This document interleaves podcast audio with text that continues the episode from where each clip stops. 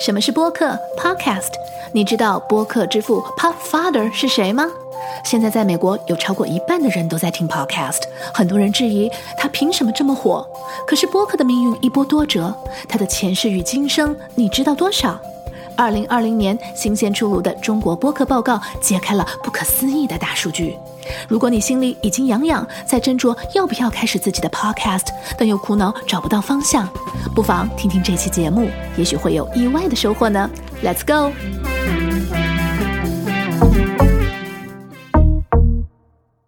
播客好好玩，和你一起玩，Happy Podcasting！欢迎收听这期节目，我是晶晶。今天是我们的第一堂课，在节目开始之前呢，我想先介绍一下我自己，或者你也可以通过收听节目的 trailer 来了解我个人以及我为什么想开这档节目的心意。简单的说呢，我在广播电台主持节目快二十年了，从公主妹妹开始，现在已经变成了公主姐姐。那么由于工作的关系呢，我从去年开始管理。和经营一档非常优质的中文播客节目，我发现现在 Podcast 已经流行开来，而且呃，人们也非常自豪的可以成为一名 Podcaster。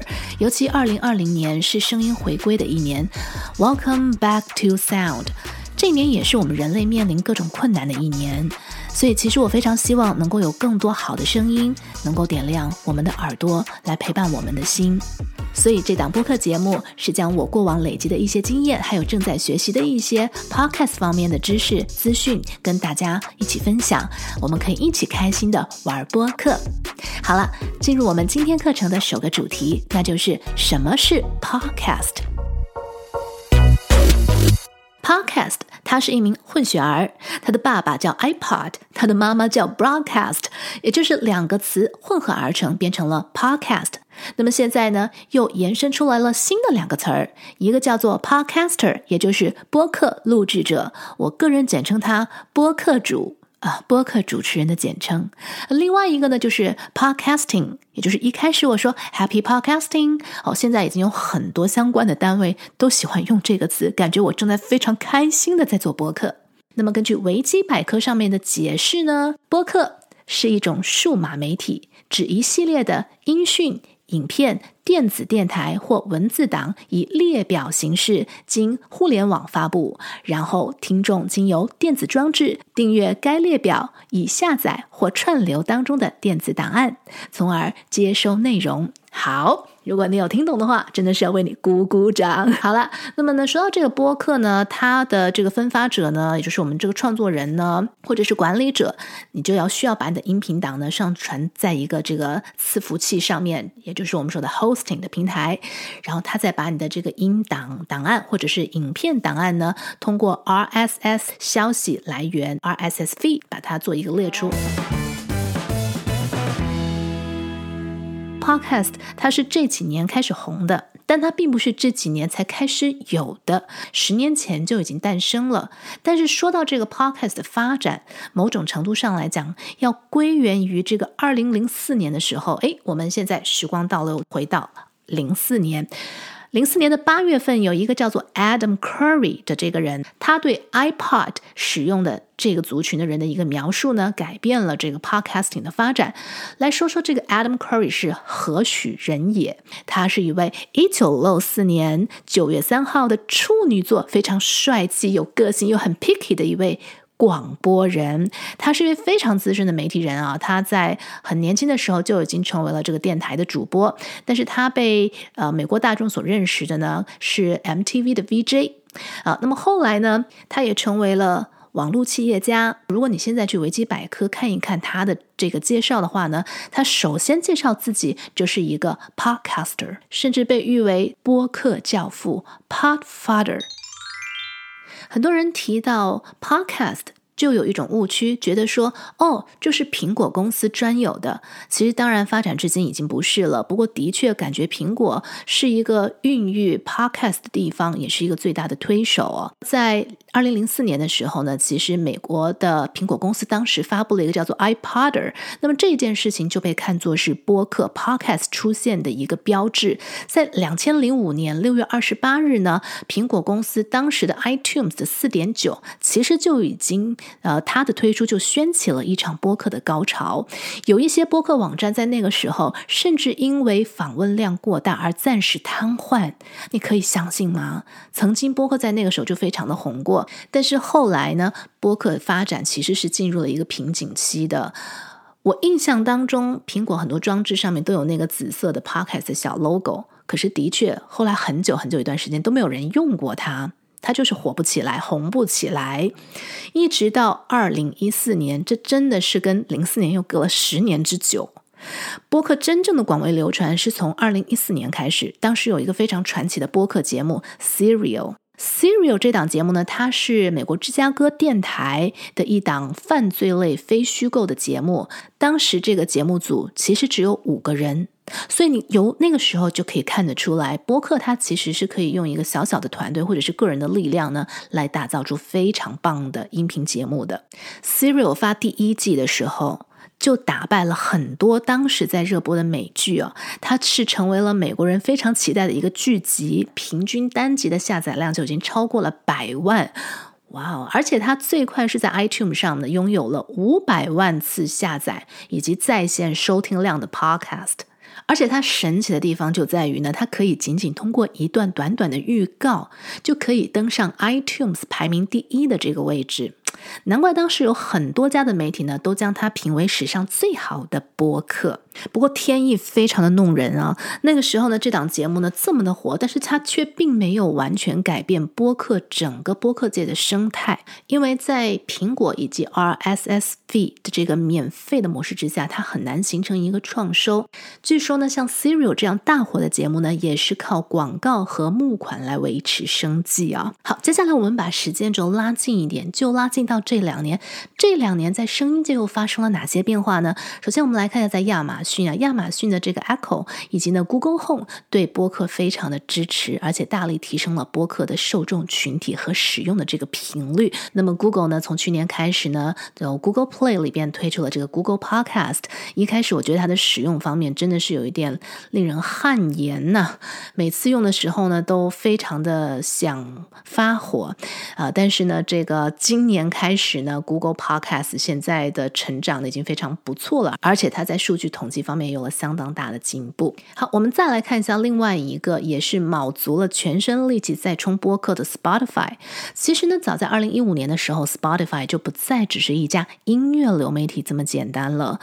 呃，除了音乐呢，其实 Spotify 上线了视频，还有 Podcast 等等其他的一些流媒体的内容啊。它几乎是把自己的全部现金都拿去投在了。Podcast 事业之上，真的是他赌上一把了。包括后来 Spotify 旗下的这个 Anchor 也是卯足了力气呢，在拓展呢美国这方面 Podcast 的一个业务。最近我看到在台湾播客成长速度相当之快哦，哇，好多 podcaster 都冒出来了。那么在中国内地呢，现在也开始有了这个播客的比赛哦。这整个氛围让我都觉得大家在共同的努力啊，所以呢，对播客的未来呢，送上我的祝福。那么接下来我们就要来看一看，那究竟现在有多少人在听播客？Podcast 节目 Tense 谈科技议题的官方网站上面呢，登出了 Podcaster 十点制所写的这样的一篇文章，浅谈 Podcast 的统计数字，里边有很多的数据呢，让我们了解到 Podcast 在高速的成长当中。那么这个里面呢，告诉大家，就是根据爱迪生研究所在二零一九年四月份所发出的研究报告当中呢，哎，报告指的是美国的市场啊，那么有百分。之七十的美国人知道 Podcast 是什么，人数达到近两亿。那么有百分之五十一，十二岁以上的美国人曾经收听过 Podcast 节目，听众人数多达一亿四千四百万人。那么有百分之三十二的美国人，也就是九千万的人，他们每个月会至少收听一次 Podcast，每个星期都听的则有百分之二十二，人数达到六千两百万。每周固定收听 Podcast 的听众平均会听七集节目，这些忠实听众之中，更有高达百分之十四的人一个星期要听十一集以上。Podcast 听众把一集节目完整听完的比例也令人惊讶的高，百分之五十二的人会把整集节目听好听满，百分之四十一的听众至少会听一半，这两个数字相加就是百分之九十三。呃，所以呢，非常的感谢十点至 Tenth。谈科技议题的这个 podcaster 呢，给我们带来了这么详细的 podcast 报告。那么也希望能够早日看到台湾 podcast 市场的一些数据的统计。接下来跟你分享的呢，就是 JustPod 这家公司，它在二零二零年呢发布的这个是在中国内地的播客听众的一个调研。首先呢，是在中国内地的播客听众的性别组成，男听众占百分之五十六点九，女听众占百分之四十二点二。其中最多人收听播客的年龄层在二十六至三十岁，而播客听众群所在的地域分布呢，最多人听的是在上海，其次是在北京，然后是广东省，第四名是在浙江省，第五名是在江苏省。很有趣的地方就在于呢，收听播客的人群呢，在中国国内呢。百分之五十三点二都是单身的。最常收听 podcast 的设备呢，手机占百分之九十八点八，所以 podcast 绝对是一个移动设备上面的很好的陪伴。有一个非常重要的，也是我们所有 podcaster 需要去了解的，就是收听播客的原因。其实他们收听播客的原因，常常就是我们会做播客的一种动力。我们来看一下，在中国国内的这些受访者，他们的答案是什么？首先，Top One 最大的这个理由啊，是开拓视野、探索未知、满足好奇心，占百分之八十八点五。那么第二个原因是对兴趣爱好形成补充，占百分之七十一点四个 percent。第三名呢？就是学习有用的知识和技能占百分之四十七点八。好，接下来这一个调查的结果也是非常的重要，就是经常收听的节目类型。Top one 排名第一名的是主播间多人聊天、轻谈类，占百分之八十一点四。这马上就让我想到日坛公园嘛。接下来是嘉宾做客专访访谈类，占百分之七十七点六。然后呢是主播单人讲述类，排名第三，占百分之四十七点八。第四名是叙事或者是故事讲述类，占百分之三十三点一。而我们熟悉的广播剧呀、表演类占百分之四点一，这个是中国国内的一个情况。那么另外就是经常关注的节目话题了，这个对我们 Podcaster 来讲也是尤关重要啊。不过每个区域由于市场不同，所以呢关注的话题的排名呢也是相当的不一样。好，来看一下这个 JustPod 的这一个调查结果，Top One 第一名是音乐。影视、文学、艺术，它归为同一类啊，是排名在第一名，有百分之六十点七的人呢都关注这样的节目话题。排名第二名的是个人成长故事、生活经验分享，占百分之五十二点九。排名第三名的是社会科学，排名第四名的是科技，排名第五名的是新闻热点，第六名。政治历史第七名，商业财经第八名，心理与情感第九名，生活方式包括旅游、烹饪等等。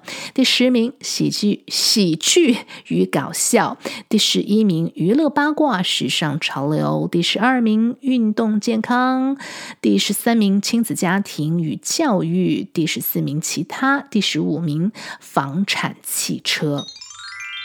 在你开始自己的 podcast 之前，我想还有最后一个问题，我们要来聊一聊的，就是 podcast 与传统的广播节目有什么样的不同呢？有人说，他觉得 podcast 就像声音版的 YouTube，是一个不用现场收听的广播。那么我在 Facebook 的 podcaster 的社群里面也有问过其他的 podcaster 怎么样来看待这个问题。接下来是他们的精彩回答。有人说，他认为 podcast 是针对小众来制造的。如果说广播著名的是在炉边座谈，那么，podcast 就是透过耳机在你耳边与你诉说大小事的密友。也有人说，podcast 像是广播加开放性制作平台。podcaster 要考虑的不只是身为一个 broadcaster 要说什么，而是要思考怎么说。因为工具普及进步，制作门槛降低，Podcaster 可以自己编辑时间轴，不一定只能线性呈现内容，可以切换场域，一秒从录音室做到过场音效，就到户外继续内容。后置自由度也增加了许多。同样的五分钟，Podcast 更能创造多重听觉情绪，也更能展现 Podcaster 自己的独特风格。哇，这个说的真的是非常的棒！听到这里，我相信你已心中有数，知道自己要不要开始播客和开始怎样的播客。接下来问题就来了，也是有很多朋友在问我的一个问题，就是。那么我要如何申请在各大平台上线呢？Apple Podcast、Spotify、Google Podcast 等等等等这些。所以下一期我将送出播客懒人包，教会你如何选择适合自己的 hosting 平台、生成 RSS feed 以及申请各大平台的准备工作以及成功的关键要素。如果你喜欢我的节目，请不要忘记订阅我的频道哦。感谢你的收听，Happy Podcasting，下次再见。